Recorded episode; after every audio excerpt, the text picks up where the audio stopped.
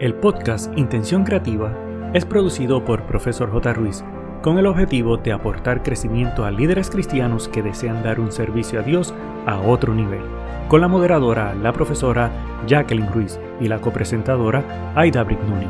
Abre tu mente y permítete crecer. Hola, hola, ¿qué tal mi querido amigo? Hoy estamos felices de comenzar la nueva temporada número 6 y el episodio de hoy es el número 59 titulado El Burnout de mitad de año. Me imagino que ya está tu mente corriendo con esto.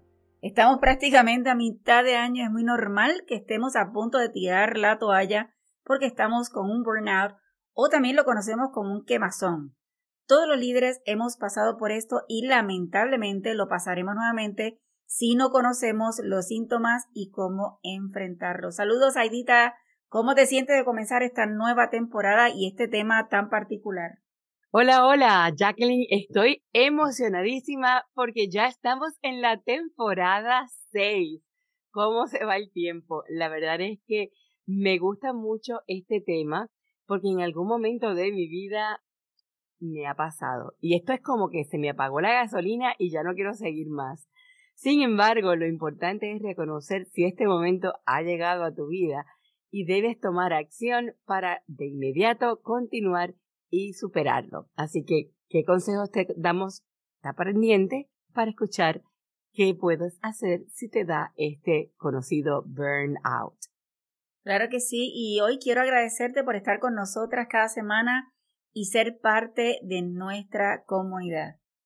Si es la primera vez que nos visitas, es importante que conozcas que este podcast es para líderes cristianos que desean seguir creciendo para dar un servicio a Dios de excelencia.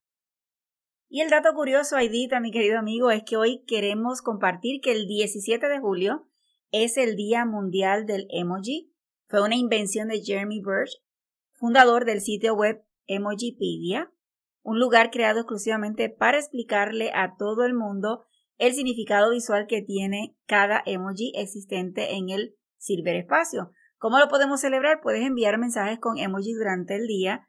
Lo que sí estoy más que segura es que será un reto para muchos usuarios tecnológicos de la vieja guardia o de la vieja escuela intentando adivinar qué significa lo que estamos enviando, pero definitivamente será divertido. El pensamiento del día es el siguiente. El amor es lo que te hace sonreír cuando estás cansado. Y esto lo dijo Paulo Coelho. Fíjate, yo pienso que no hay mayor fuerza para seguir que el amor, porque este es el motor para superar cualquier crisis, cualquier situación y para decir que a pesar de lo que esté pasando, por amor lo sigo y eso es el motor que debes tener tú como líder y tu pasión para hacer lo que haces.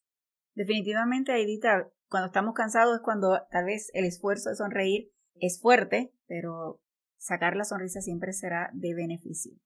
Vamos al tema de hoy y el burnout a mitad de año, como dijo Edita, yo creo que todos hemos pasado por esto. Lo importante es tratar de evitar. Y esto es cuando un líder o un pastor de la iglesia se da por vencido y se siente impotente o no quiere seguir sirviendo. La presión constante del liderazgo en la iglesia puede abrumar a cualquier líder, estamos claros, y dejarte sintiéndote completamente agotado e impotente para continuar. Todos los líderes cristianos enfrentan un agotamiento severo Definitivamente el servicio constante requiere un cambio psicológico y abandonar el complejo de querer ser Dios y cambiar hábitos. La primera pregunta que te tengo a ti, mi querido amigo, es cómo reconoces si estás en medio de este burnout o agotamiento. Pues mira, uno de los síntomas que debes evaluar es si estás pasando por estrés, depresión, sueño y descanso insuficiente, sequedad espiritual, total desmotivación para con el ministerio, sentimientos de aislamiento, vulnerabilidad a la tentación y por último y no menos importante, de estar desconectado de aquellos a quienes tú sirves.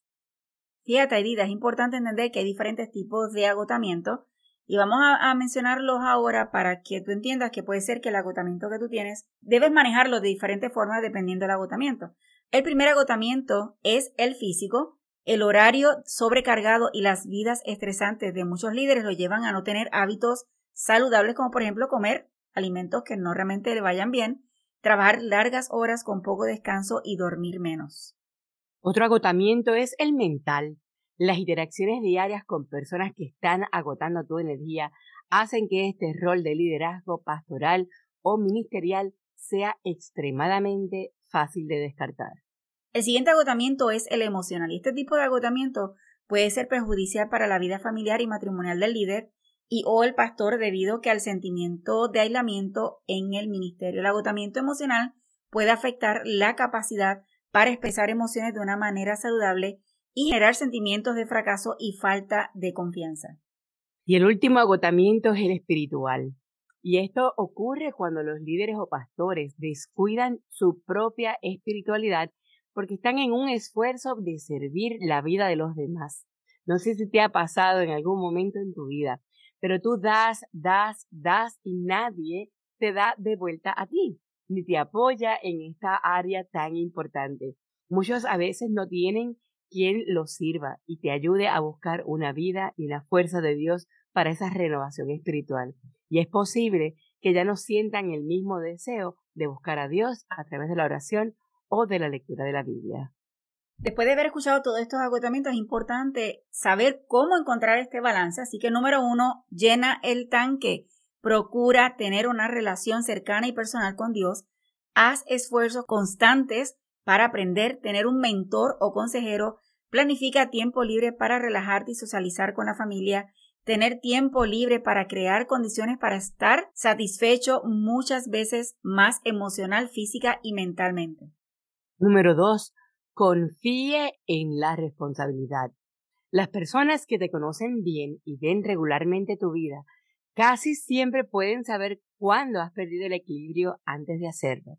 Encuentra ese mentor que tiene experiencia, que ya se preocupe por añadir a ti ese valor con paciencia y te ayude a evitar el agotamiento en todas sus formas.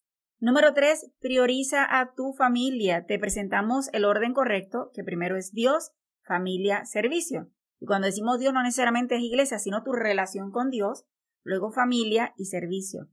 Haz una cita con tu cónyuge y pasa tiempo con tu familia. Prepara a otros líderes para quienes puedas confiar el cuidado de la iglesia a corto plazo. La obra del ministerio es extremadamente importante, pero no más importante que la familia del líder de la iglesia. Renunciar a la perfección. Ay, ay, ay.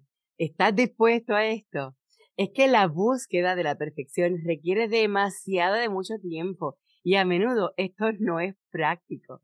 El pensamiento de que para que esto funcione tengo que hacer esto es una declaración de nuestro fracaso como líderes para hacer líderes. Es absurdo pensar que Dios nos ha llamado a realizar todos los deberes del ministerio porque Dios no nos ha llamado a dedicar todo nuestro tiempo a las tareas que Él mismo sabe que son imposibles de hacer a menos que formemos un equipo.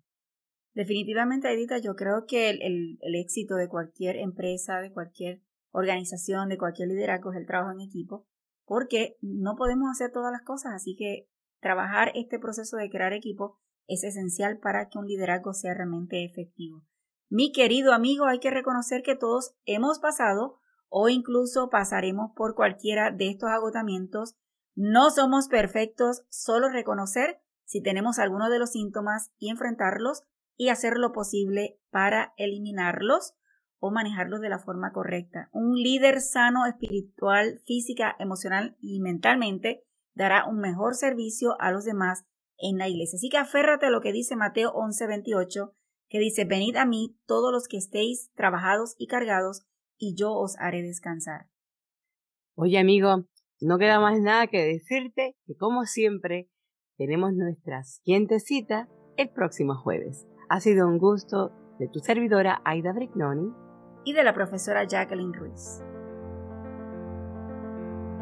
El equipo de Profesor J. Ruiz agradece tu conexión y desea infinitas bendiciones para ti y toda tu familia.